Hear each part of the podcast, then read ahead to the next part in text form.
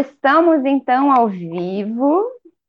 É, inicio pedindo desculpas para o público que está aguardando. Nós tivemos algumas questões técnicas típicas de quem está mais acostumada com o púlpito do que com as câmeras e com essa nova mídia. Estamos ao vivo com o professor, pastor, doutor Rudolf Fanzina, falando diretamente da geladíssima Curitiba, né, professor? Seis graus. Isso mesmo. bom Seis... dia, pastora Francelle, bom dia a todas e todos. Muita alegria, nós nos encontramos nessa manhã. Aqui em São Luís está nublado, mas continua quente. É, e assim como também é o tema da nossa conversa hoje de manhã, falar sobre política é, de forma pública é um tema que hoje aquece e pode aquecer muitas discussões, e não só dentro da igreja, não só na Câmara dos Deputados, mas também em conversas pessoais, conversas entre amigos, né, professor?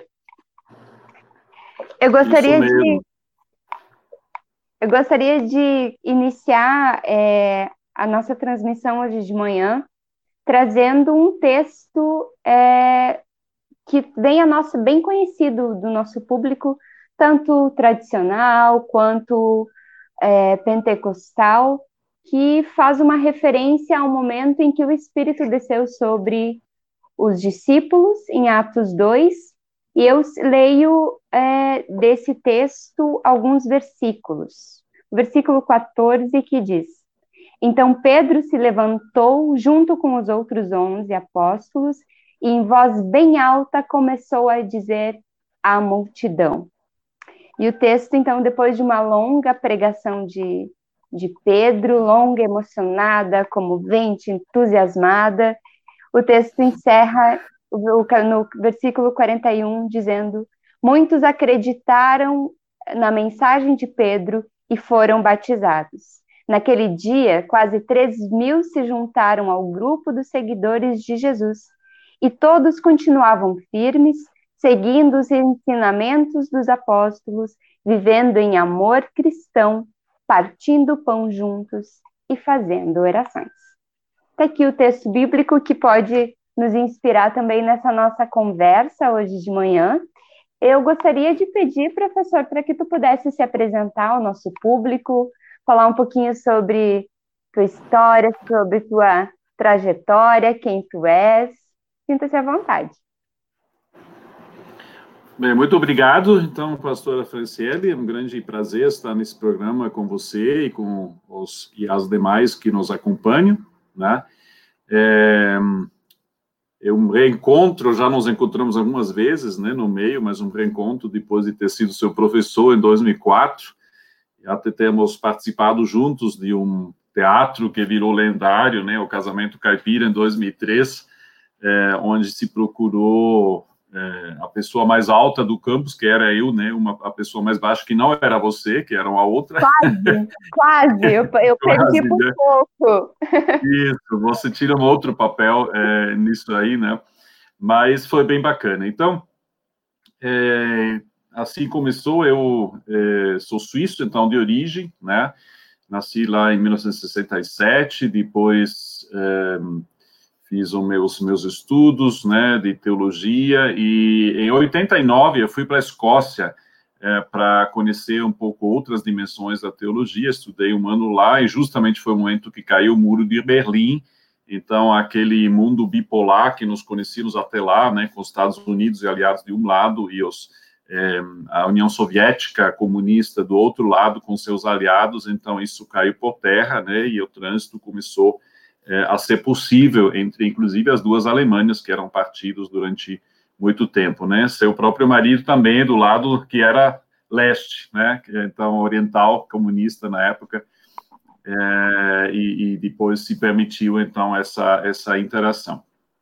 É, então, naquele momento, eu também tive que fazer um trabalho eh, sobre um livro de Leonardo Boff, né, sobre a Trindade, que me fez interessado muito eh, no que significa termos um Deus trin trinitário, né, Pai, Filho e Espírito Santo, que eu até então não tinha me deparado muito, E também não tinha me deparado com uma teologia que visava é, juntar é, teoria e prática, é, reflexão e vida de uma forma tão próxima como fez a chamada teologia da libertação, né, que na época estava muito em alta na América Latina e a Liures. Então, eu quis conhecer daí o Brasil em algum momento também, mas ia demorar um pouco ainda, né, até 96, depois da minha formação pastoral e depois de ter voltado à universidade para fazer doutorado. Aí eu fiz pesquisas eh, e um resultado das pesquisas não previstas, né? Pesquisas sempre têm surpresas, então um resultado não previsto e nem planejado dessa pesquisa foi conhecer quem hoje é minha esposa, né? É, Helena, é de Salvador, Bahia, e mas só três anos depois, então de fato nos casamos, né? E, e aí, é, então, eu tinha encerrado meu doutorado, daí vim para o Brasil trabalhar em Salvador, Bahia, justamente na SESI, na Coordenadoria Ecumênica de Serviço, como assessor teológico. Fiquei dois anos lá, em 2013, então, comecei é, lá na, no Rio Grande do Sul, então foi uma mudança bastante grande, né? Mais até para minha esposa do que para mim, porque o Sul tem bastante influência europeia, e nem tanto nordestina, né, que tem muita influência também da África, então uma outra configuração. E aí fiquei 16 anos, então, lá na Escola Superior de Teologia, e no ano passado vim trabalhar em Curitiba, né, na fria Curitiba, como se diz, hoje de fato é frio. Um, ela só não, não, só não tem chuva, né, que normalmente sempre tem em Curitiba, então nós estamos com uma estiagem muito é, acirrada, incomum, né, é, para esses meses. E aqui estou na Pontifícia Universidade Católica é, do Paraná, né, onde atuo, então, como professor de, de sistemática e também de teologia sistemática e também é, como coordenador do curso de pós-graduação em teologia. E além disso, como pastor voluntário, então, na Igreja Evangélica de Confissão Luterana no Brasil. Acho que é um pouco isso, né? Poderia contar mais coisas, mas enfim. Ah, nós temos uma filha, acho que isso é importante. É Sou metropolitana também, né? Nasceu em Salvador, mas com meio ano veio para o sul e agora está com 17, né? Em breve vai fazer 18 e aí já se formando esse ano, né? Se tudo der certo. Então também vai ser uma nova configuração com ela saindo de casa, né? Para fazer universidade, talvez no exterior e nós é, ficamos aqui, né, servindo o local, a igreja e a universidade. É, professor, eu acabei de receber a informação de que somente o nosso áudio está ao vivo, então o nosso público não tem alegria, por enquanto, de ver os nossos lindos rostos, né? É, mas o pessoal que está nos ouvindo, a gente já está tentando resolver é, essa questão Enquanto isso, a gente vai, vai começar a conversar é, sobre esse tema que ele esteve presente na tua vida desde esse encontro com Leonardo Boff lá na Escócia, né, professor? A, a questão da teologia pública indiretamente já estava presente.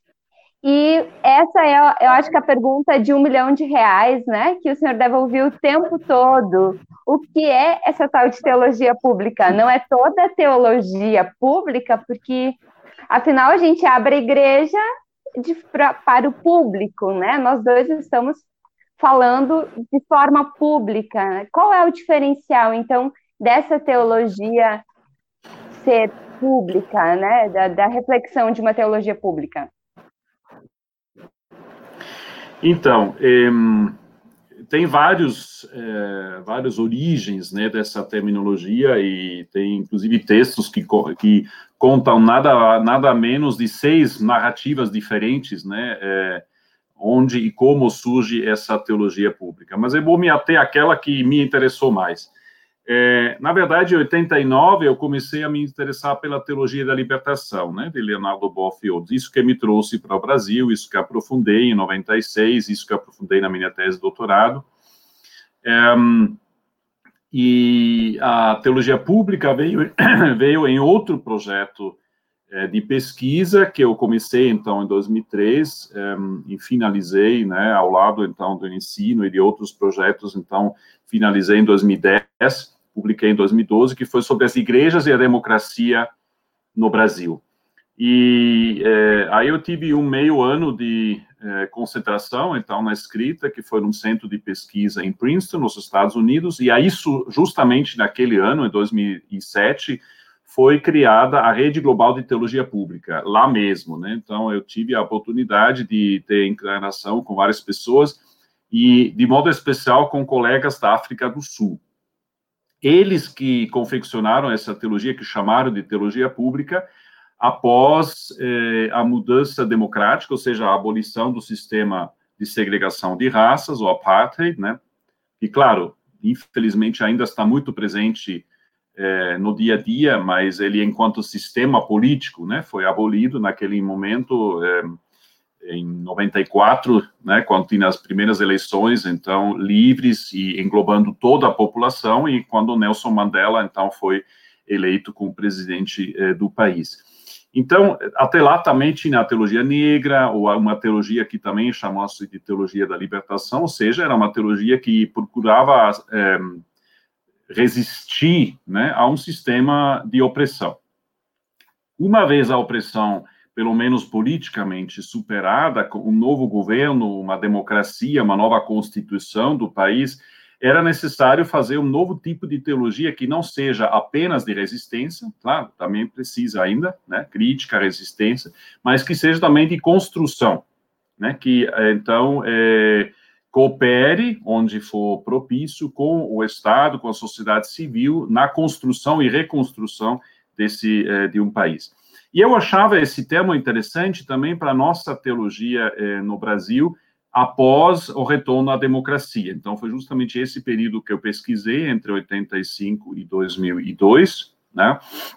Então, antes é, do presidente Lula assumir, né? É, o que, que aconteceu com as igrejas, que especialmente a Igreja Católica era conhecido como uma, uma crítica muito contundente do regime militar, né? E como ela se comporta, então, depois da democratização? como se comportava a nossa igreja luterana depois da democratização, como se comportou a Assembleia de Deus, é, a Convenção Geral, depois é, da democratização. Né? Aí eu analisei documentos e estudos sobre, fiz algumas entrevistas também é, com lideranças. Então, meu interesse foi qual é a, a, a teologia adequada para um tempo é, onde funcionam, pelo menos em tese, né, as é, instituições democráticas, mas onde a, as igrejas e a teologia têm que e podem contribuir positivamente com o bem comum. Né? Agora, é a teologia pública, não toda a teologia pública é pública, sim, evidentemente. Isso em nenhuma novidade, né? Os cultos são públicos, o livro sagrado, né? A Bíblia é pública, é o livro mais traduzido de todos os tempos, então está disponível é, para cada um ler, se quiser, que não é o caso de todas as religiões, né? Outras religiões têm uma forma mais sigilosa de passar o conhecimento adiante, né? Mas a nossa, o cristianismo é público nesse sentido, sempre foi sempre teve uma participação na sociedade mediante o serviço, mediante a diaconia, mediante a proclamação e durante o tempo do imperador Constantino e depois também como é, a religião que, que ia se tornar a religião oficial do Império Romano. Então, é de uma, de uma igreja perseguida se tornou uma igreja de poder, né, que também é complicado, e hoje nós temos que reformular, então, uma igreja que seja, ao mesmo tempo, ousada, ou seja, ela com franqueza e com coragem contribui, né, para com o bem comum, mas, ao mesmo tempo, também seja humilde, ou seja, não queira se impor sobre é, o Estado, sobre a sociedade como um todo. E esse, é, essa esse balanço entre essas duas coisas, esse equilíbrio, não é? Ele é, é bastante é, complicado. Importante é também dizer que é, a teologia pública ela, ela enxerga é, a sociedade não mais como esse paralelo de, de Estado de um lado e igreja do outro mas como é, um Estado onde nós temos o governo, o sistema político, né, a administração, o judiciário, o executivo, o legislativo, onde nós temos o que Jürgen Habermas, né, o, o filósofo alemão, chama de mundo de vida, ou seja, nosso cotidiano, né, a escola, família, trabalho, é, as compras, lazer, né, tudo isso que nós fazemos no nosso dia a dia, e no meio como terceira instância, tem a sociedade civil, né, ou a esfera pública, como ele diz, onde então a opinião se forma, onde coisas que nos interessam são discutidos, evidentemente agora, especialmente toda a crise do Covid-19, né?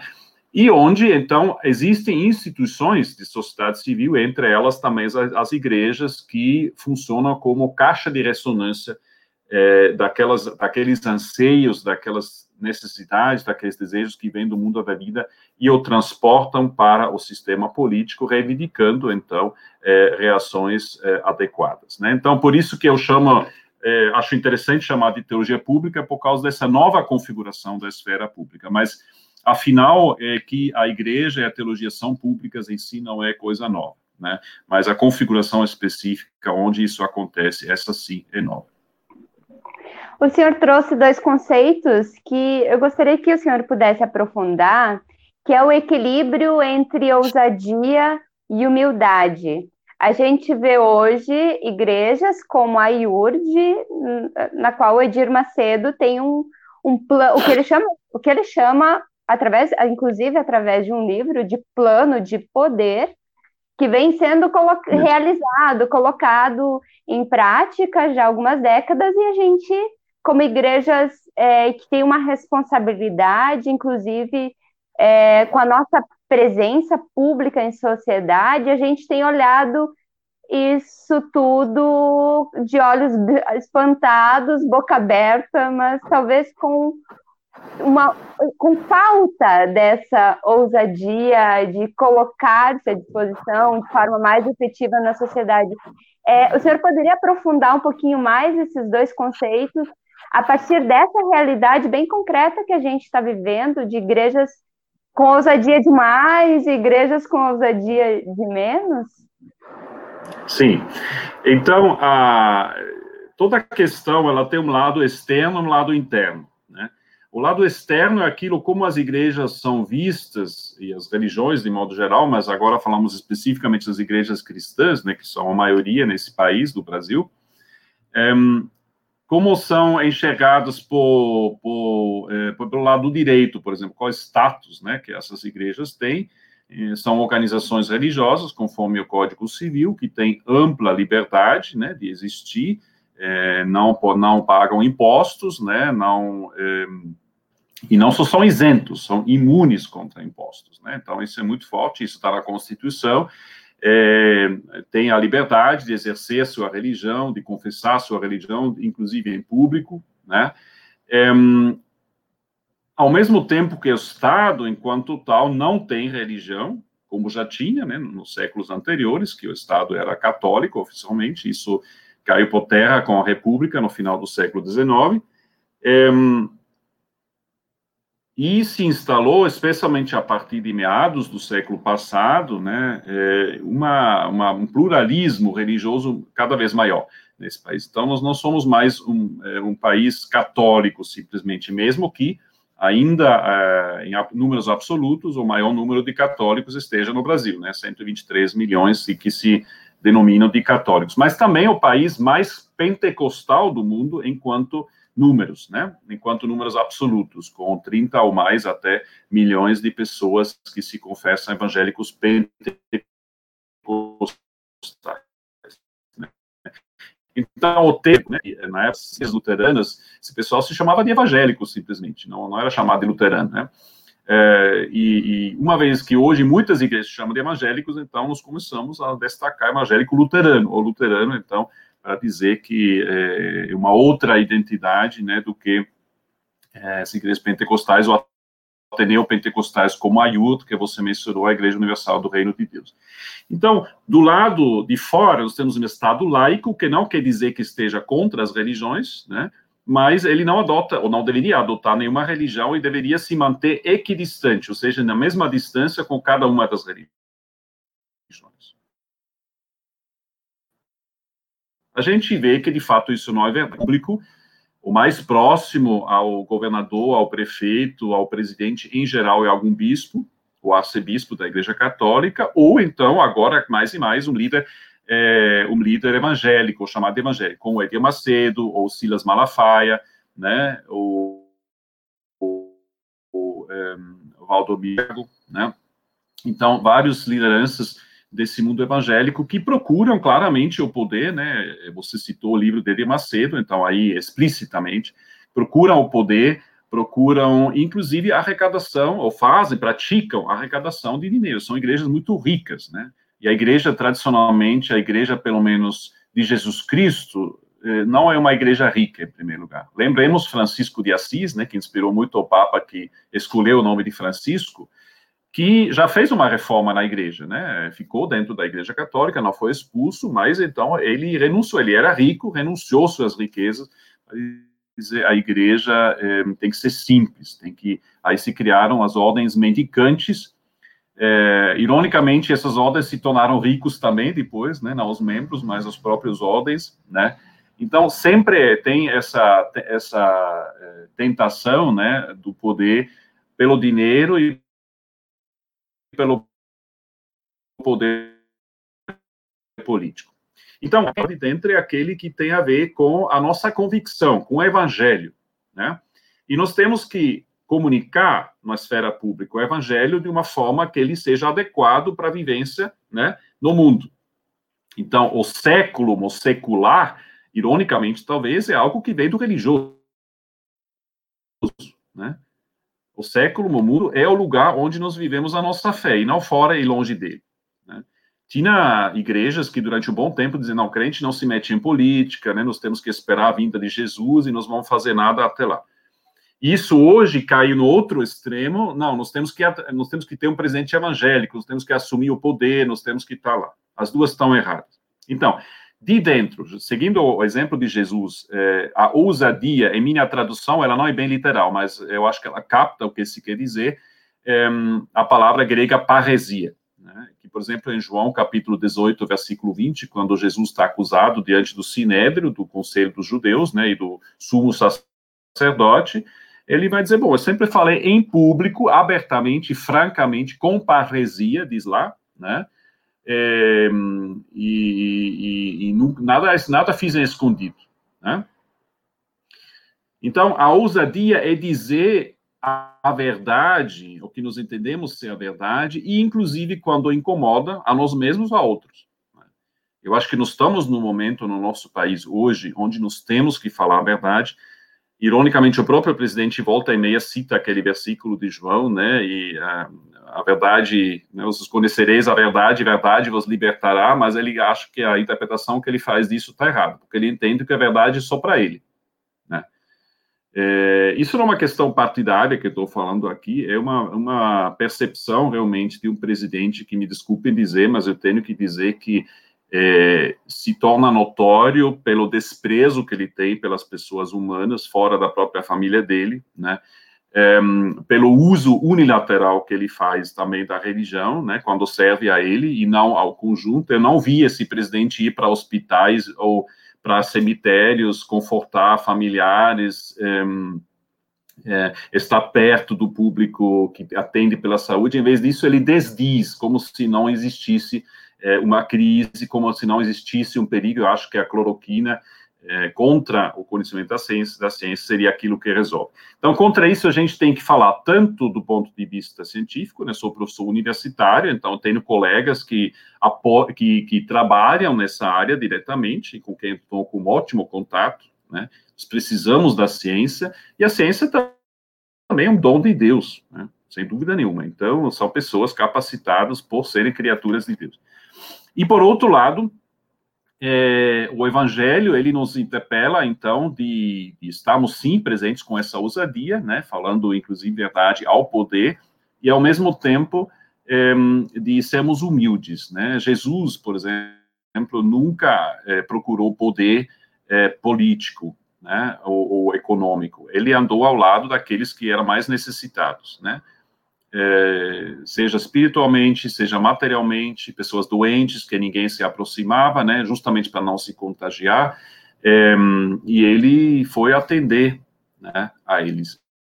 Então, mas em um momento tem um projeto de assumir, né, o Estado ou, de se impor. Então, uma presença humilde, mas ousada ao mesmo tempo. A gente tenta viver um pouquinho essa ousadia nessa, no nosso papo de crente, né, com, essa, com a intencionalidade de furar um pouco a bolha, de levar pessoas a uma reflexão crítica para dentro da igreja e para a sociedade. E um dos temas que a gente trabalha muito, que a gente foca muito nos nossos programas, é a importância de nós termos e vivermos num Estado que seja laico.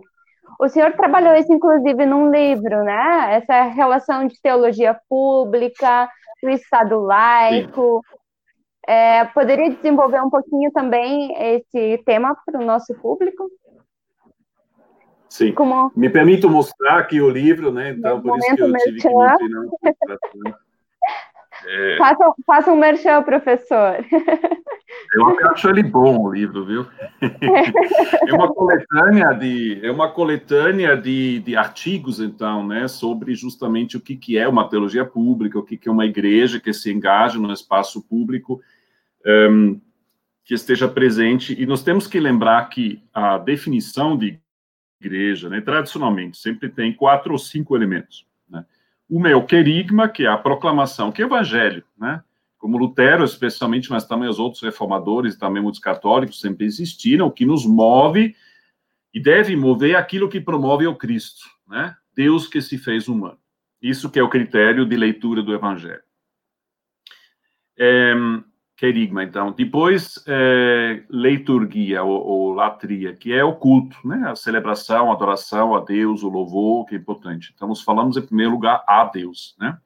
Depois, nós vamos falar de Deus também, no nosso testemunho, não só é, verbal, mas também na nossa vida, né? Então, é, quem enxerga o Cristo hoje, enxerga ele ou não na vida dos cristãos.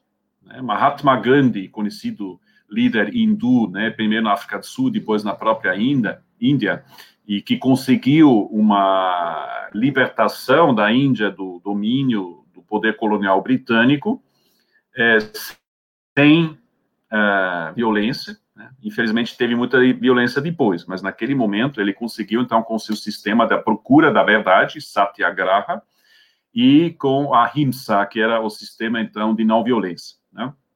Tem um filme até muito bom de, sobre Gandhi, né, do, do um, Richard Attenborough, que eu ainda acho que vale a pena ser, ser visto, né, que mostra muito como ele colocou isso em prática. Agora, ele disse, ele seria cristão se não fossem os cristãos, né?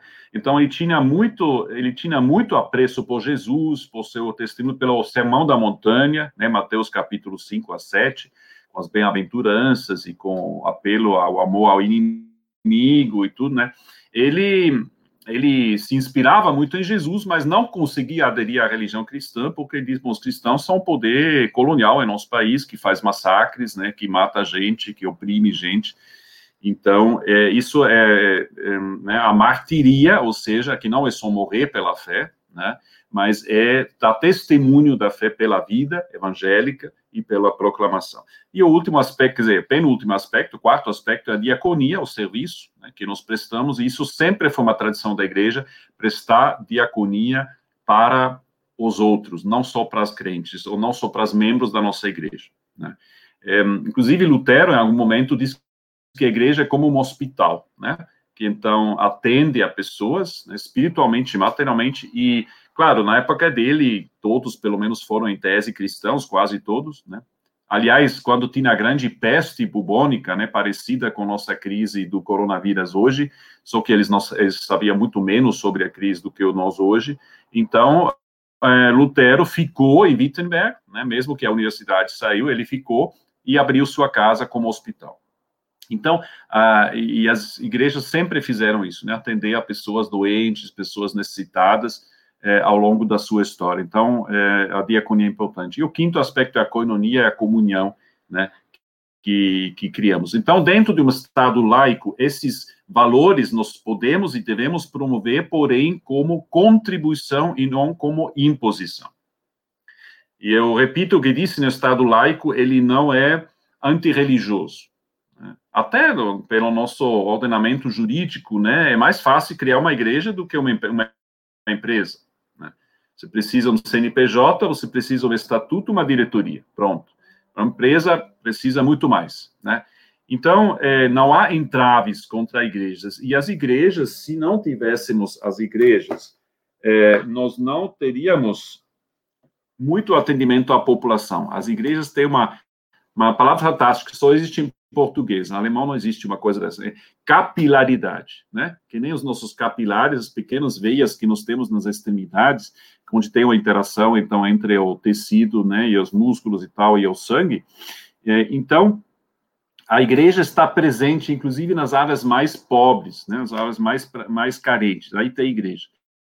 Então, se não tivesse igreja, eh, nós não teríamos acesso às pessoas. O Estado não tem acesso às pessoas. Os partidos não têm acesso às pessoas nessa amplitude, né?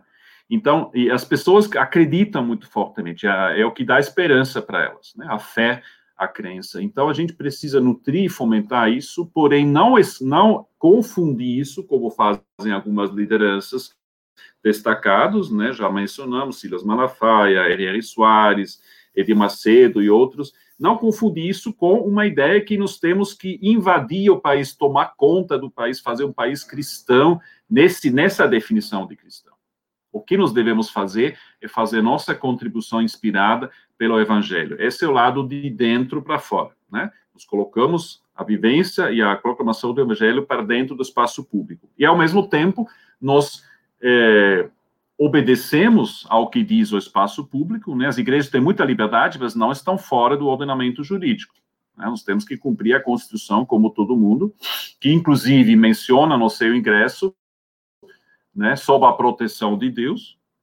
É, isso não quer dizer que seja uma, uma ordenação divina, mas diz que nós colocamos diante desse horizonte mais amplo, porque seres humanos não são é, perfeitos, somos falhos, então, nós olhamos, nós assumimos essa, com humildade, né, nós assumimos essa, essa fraqueza, essas falhas, porém, é, nós, nós obedecemos também essa Constituição, é, e isso hoje, cada vez mais, é importante, isso também é objeto de uma teologia pública no Estado laico, que nos defendamos por razões da nossa fé, não contra ela, por razões da nossa fé, a democracia.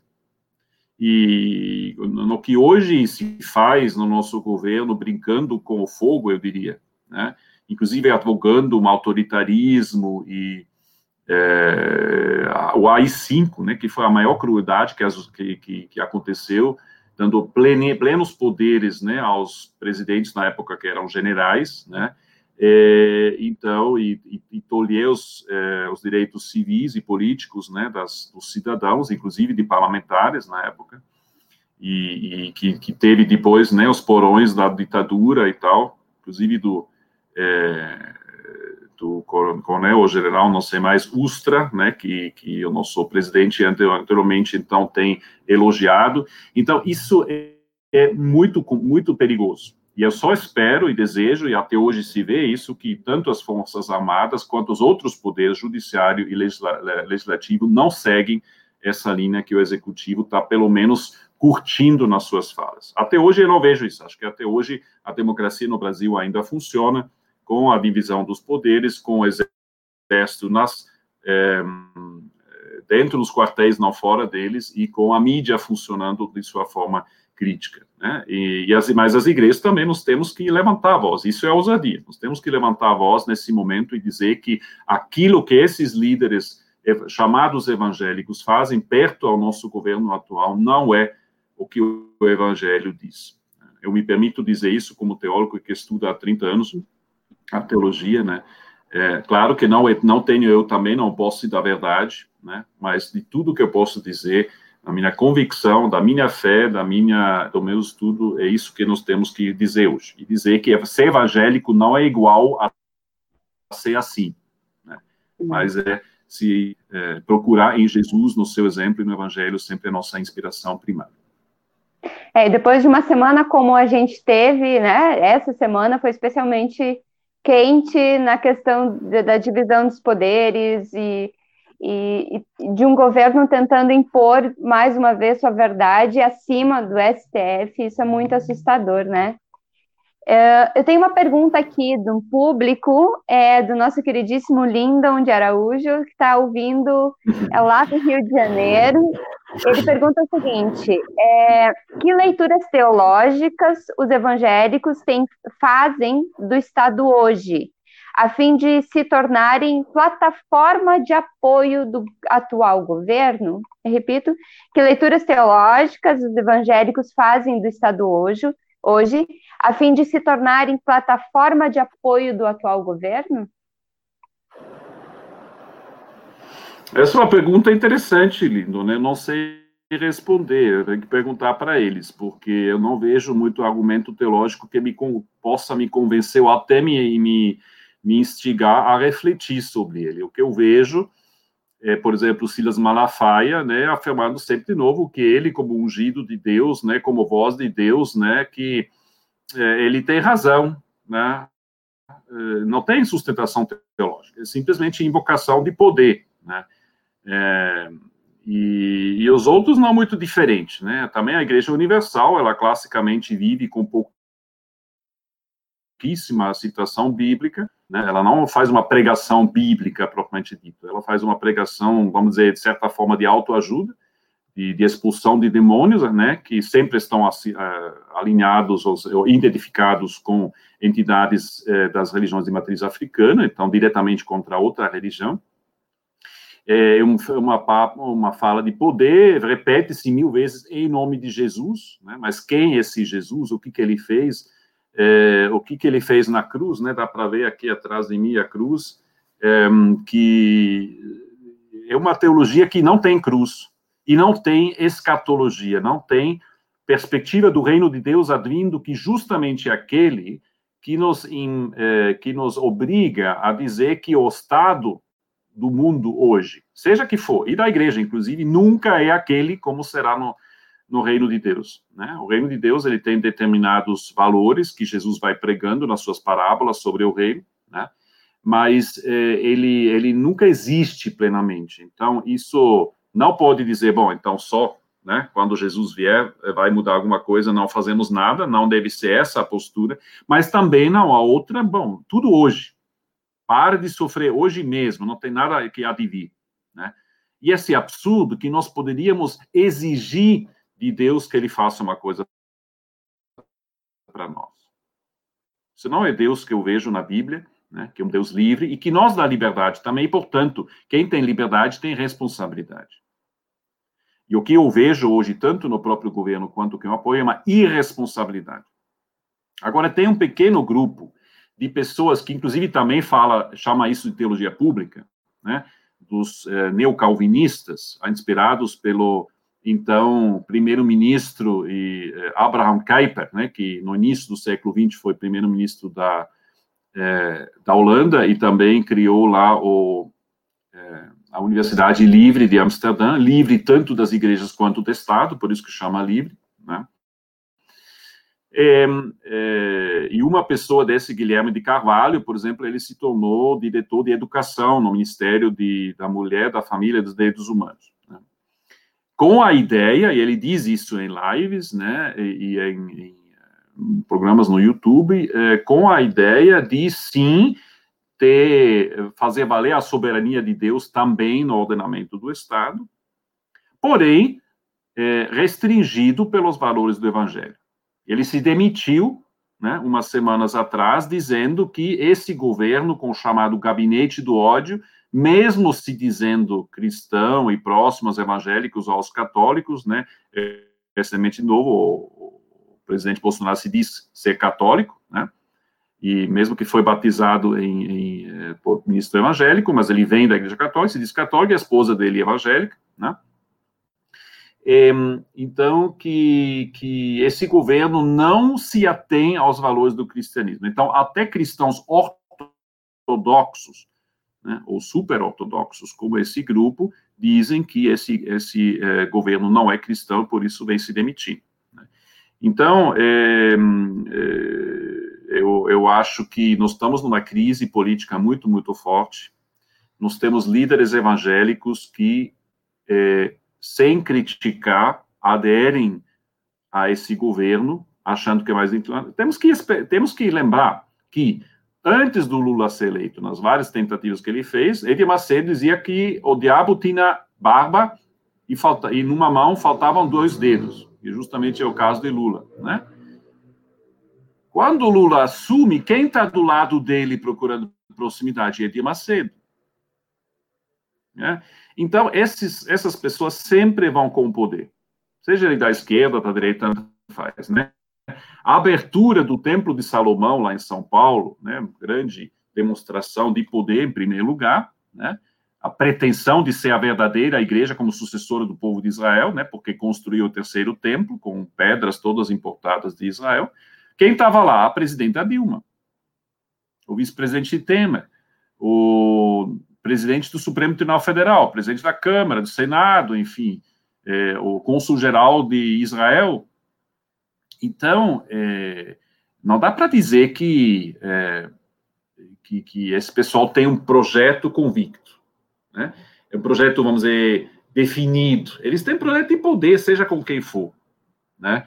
Isso é quase um partido político, isso não é um evangelho. Então, eu acho que uma igreja não pode se confundir é, com partido político. Eu acho que política partidária não pertence ao púlpito, e o que eu me entendo dizer aqui não é política partidária, mas é, é, a procura de uma ética na política.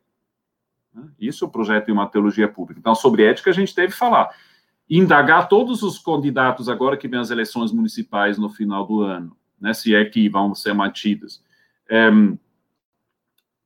o que cada candidato tem a dizer em relação ao como atende aos pobres, como vai melhorar a infraestrutura, como vai atender as doentes, como vai é, atender a pluralismo religioso, inclusive pluralismo, não uma única, né? E assim por diante. Existiam é, lá nas últimas eleições é, vários prefeitos entrando ou saindo que emitiram um decreto declarando a entrega das chaves da cidade nas mãos de Deus. E, eu des, uh, uh, uh, e que estariam desfazendo todas as um, os pactos com quaisquer outras entidades. E essas palavras seriam irrevogáveis. Bom, para começar, nenhuma palavra de prefeito é irrevogável. Né? Segundo, um, não pode num Estado laico que é de pluralismo religioso. De novo, não antirreligioso, de pluralismo religioso, não pode ter uma coisa dessa. E é espantoso que o Ministério Público demorou a reagir a, a, esses casos, né? Depois fez, mas isso é obviamente inconstitucional. Então, a Constituição que nós temos hoje no Brasil, ela serve às igrejas e religiões porque é, ela garante o pluralismo. Isso que é a laicidade do Estado, né? Então, é, o pluralismo em si é uma coisa boa.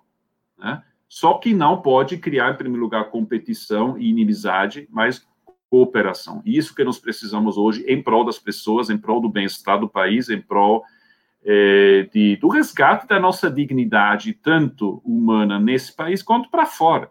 Né? Eu acompanho, às vezes, a imprensa de fora também, como né, jornais na Suíça, na Alemanha, outros, nós, nós hoje aparecemos como uma vergonha no mundo. Né? E, e já foi diferente e não precisa ser assim. Nós estamos nos autorreduzindo à República de Banana, né? uma república que só é de serventia para os outros para fornecer matéria-prima e não tem nada mais a dizer. Não, isso não é o Brasil. O Brasil é um país extremamente rico em cultura, em tradição, em pensamento, em, em, uh, em recursos naturais, evidentemente, né? Então, o Brasil deve ter uma outra postura. Hoje nós temos quase o único presidente no mundo inteiro que desdiz que existe um problema maior com, com esse vírus. Contra qualquer ciência que possa ser certeza. Já passamos e alguns de... líderes religiosos seguem ele. Isso é espantoso também. Pois não, desculpa. Passamos de 27 mil pessoas mortas, né, pelo Covid. Isso. Já. Professor, é, um, dos, um dos conceitos que o senhor trabalha dentro da teologia pública vem ao encontro disso que o senhor vem falando, que é a questão da cidadania. Né? A teologia como um instrumento e as igrejas usando do, do, seu, do, do seu poder de, e da sua confiabilidade diante da sociedade para na construção de cidadania de um povo.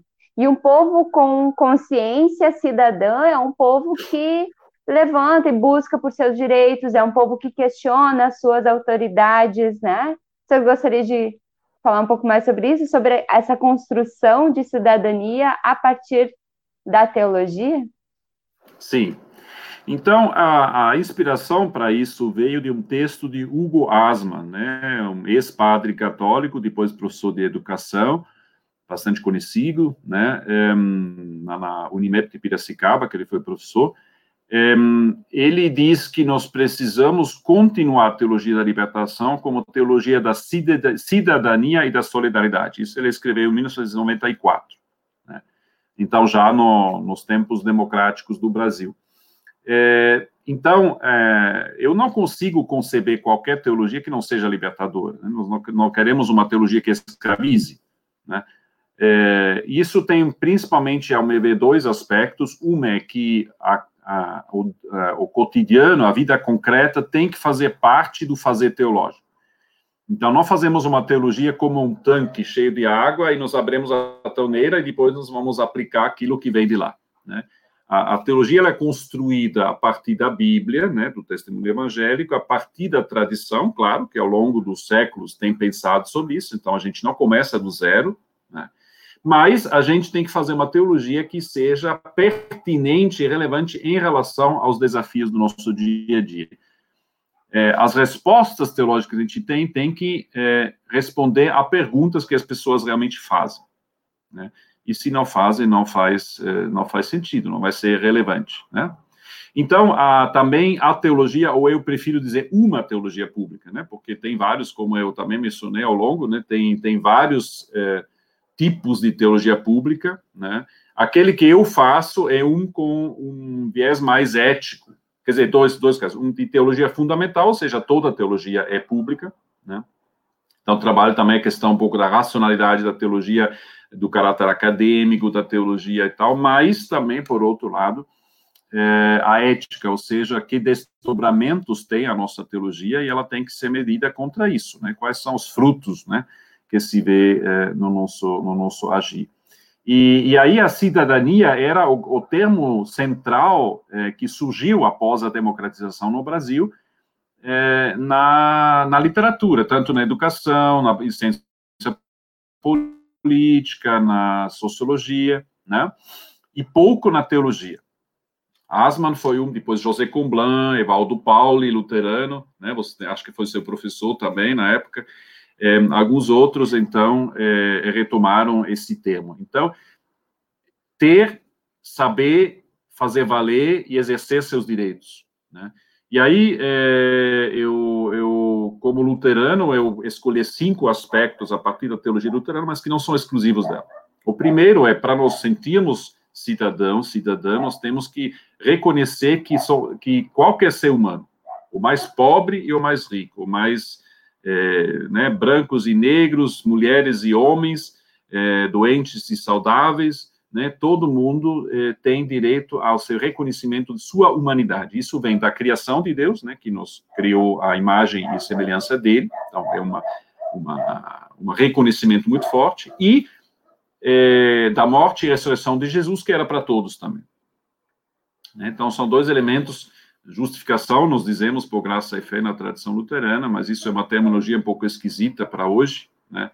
Então, eu, um, ehm, eu coloco esses dois elementos. Depois, viver como cidadão, aí nós precisamos de fomentar a confiança, tanto em relação a, um, a Deus, né? E também nas pessoas, sabendo que as pessoas são falhas, né? E sem confiança nenhuma democracia funciona. Poderia dizer mais sobre isso, mas aí que não quero me delongar agora, né? Se quisermos voltar, podemos. É, segundo aspecto. Terceiro, então, servir como cidadão, né?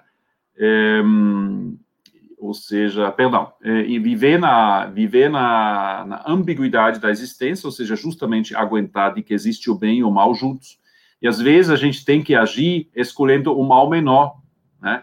Dietrich Bonhoeffer, o grande mártir né, na Segunda Guerra Mundial, sempre de novo dizia isso, que nós precisamos, às vezes, fazer escolha por um mal menor. Não deixa de ser um mal, né, mas é um mal menor.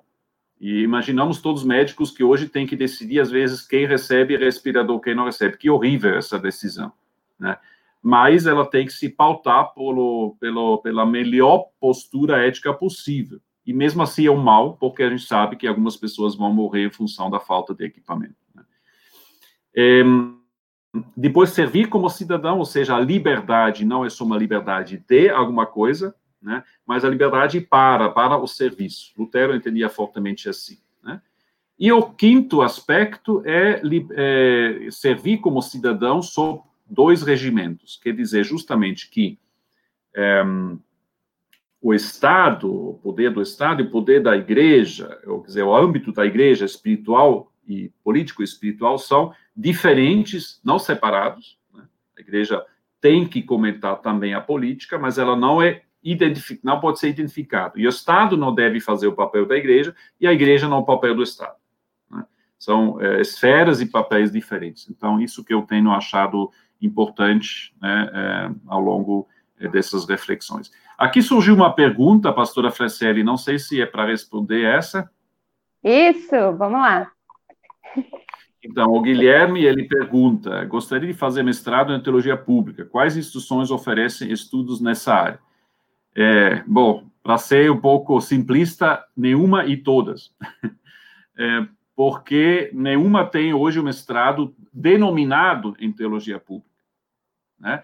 Mas vários oferecem estudos nessa área, a depender dos orientadores. Né? Eu vinha da faculdade Zesta, e vários têm feito doutorado, mestrado em teologia pública, porém, nas áreas eh, de concentração que o programa já tem, que é Bíblia, é, sistemática, prática e religião e educação. Aqui na PUC, onde sou coordenador agora, é, nós temos gente, eu, por exemplo, claro, que acompanhamos mestrados e doutorados na área da teologia pública. Mas o mestrado não vai sair com titulação de teologia pública, vai sair em teologia, área de concentração sistemática pastoral, ou bíblico-exegética, ou ético-social. Né? É, na FAGE, em Belo Horizonte, tem eh, também trabalhos que saíram de pós-doutorado, inclusive, sob orientação do colega Geraldo de Mori, hoje reitor dessa faculdade. Um dos primeiros livros, não chamava Teologia Pública, mas Pastoral, eh, Presença Pública da Igreja, né? Eh, foi publicado pela UMESP, né, por colegas da Universidade Metodista de São Paulo. É, e o Clóvis Pinto de Castro tem escrito sua é, tese de doutorado sobre uma fé cidadã, então ele também usa o termo cidadania, né, centralmente, que é a tarefa pública da igreja. Isso foi um doutorado em 2000, publicado, pequeno livro, mas muito interessante. Né? Então, é, Guilherme, o que posso te dizer? Naturalmente, as portas estão abertas aqui em Curitiba, se for conveniente para vocês, você, mas tem outros lugares. Aliás, mais da área da ciência da religião é, tem trabalhos nesse sentido na Federal do Juiz de Fora, Arnaldo Ruff e também um, é, Svinlio Dias e outros já acompanharam, Emerson Silveira, né, com diferentes ênfases, já acompanharam trabalhos nessa perspectiva, é, Elisa Rodrigues também, daí na PUC Campinas, colegas Douglas Barros e Glauco Barsalini também já acompanharam trabalhos desse tipo. Na PUC Minas tem o Carlos Caldas e o Rodrigo Coppe, que acompanham trabalhos nessa área, também lá é ciência da religião, né, mas eles são teólogos de formação.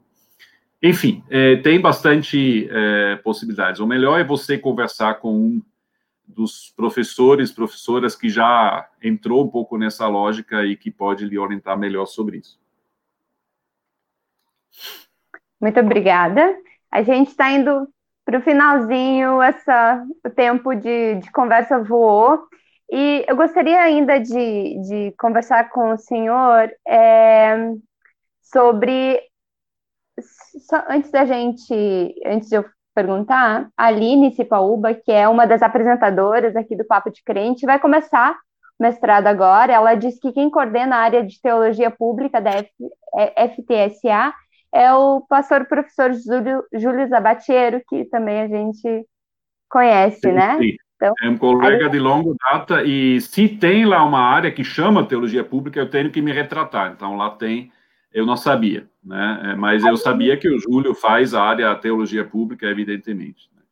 A Faculdade Unida de Vitória também faz, aliás. Né? Lá tem uma cátedra, é, João Dias de Araújo, de teologia pública e.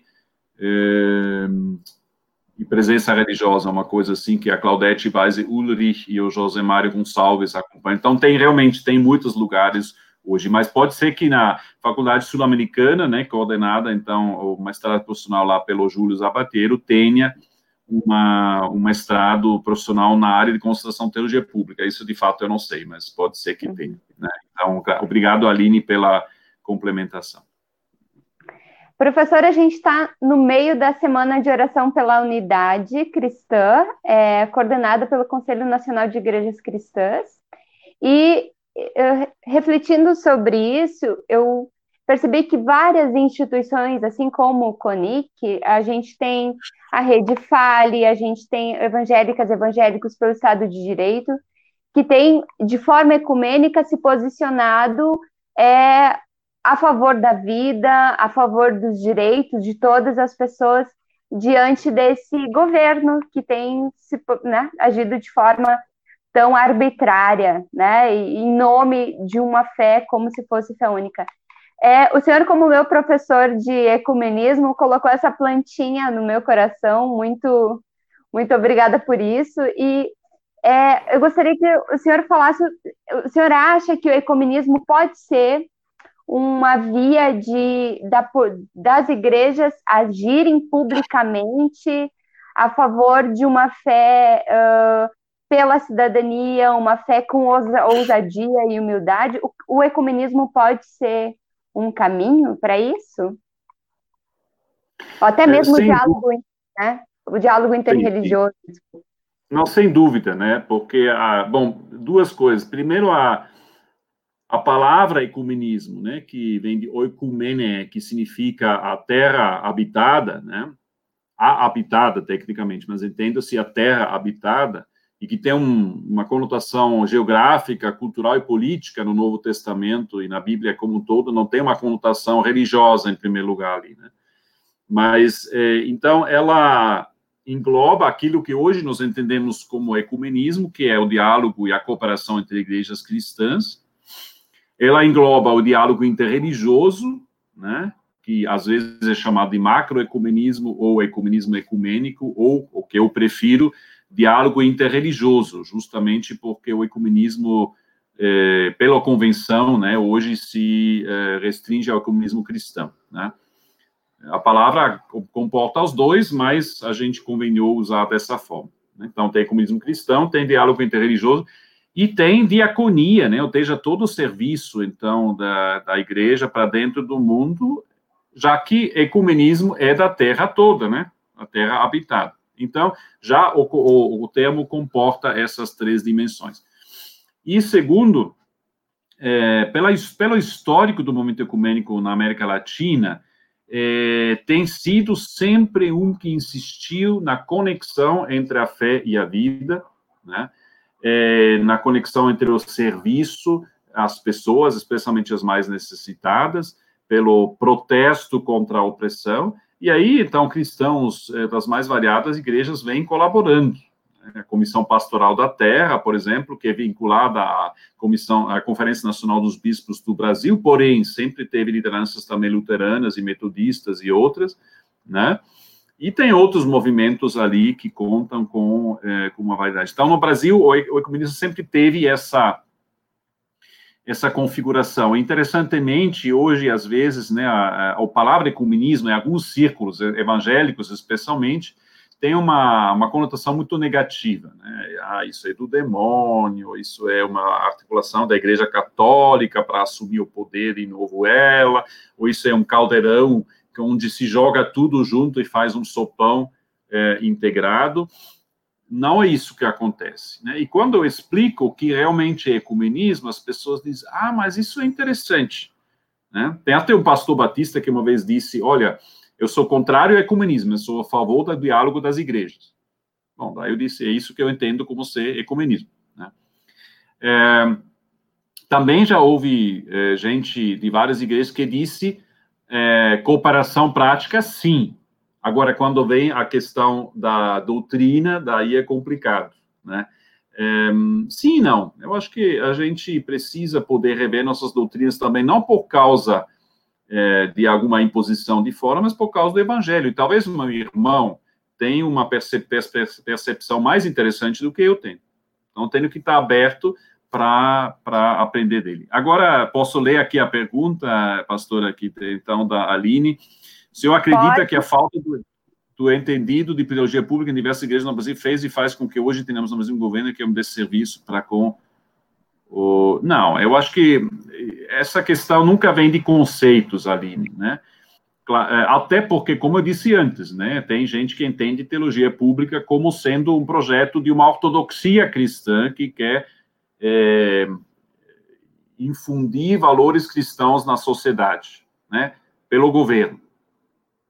Só que até essa linha diz que o governo atual não corresponde a esse tipo de teologia pública, por isso que se retirando, né? E eu muito menos. A minha a minha compreensão é, da teologia pública não é ortodoxa e não é não quer se apoderar de jeito nenhum do Estado, quer contribuir, tá? Com ousadia e umidade, como já falamos.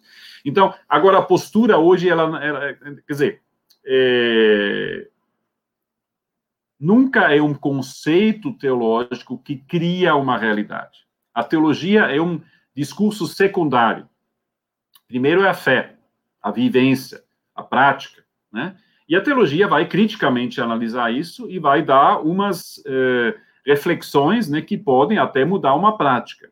Mas não é por falta de um conceito, nem pela existência de um conceito teológico como teologia pública, que uma realidade muda. Isso é humilhante, por um lado, mas, por outro lado, é a realidade da teologia, pelo menos acadêmica. Né? É. Eu lembro que a pastora Franciele, quando era minha estudante, ela sempre achava que eu era muito teórico, né, Franciele? É, ela, na Todo época, não gostava de fazer prática. Hein? Todo estudante pensa.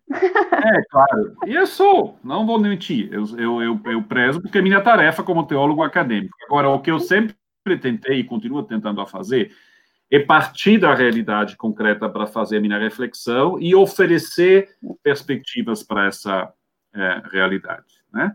Então, é, vamos dizer, hoje eu não estou na linha do front, não sou médico, não sou enfermeiro, não sou técnico em enfermagem, não sou nem pastor de comunidade, embora é, às vezes faça serviços em comunidades, né?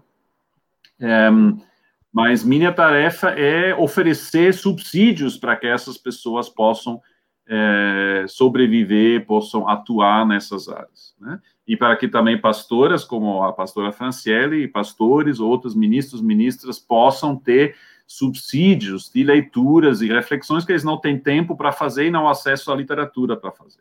Essa é a minha tarefa. Então, às vezes, eu me sinto como um cozinheiro que prepara uma comida que fortalece aqueles que vão trabalhar na roça depois, né, ou, ou no campo.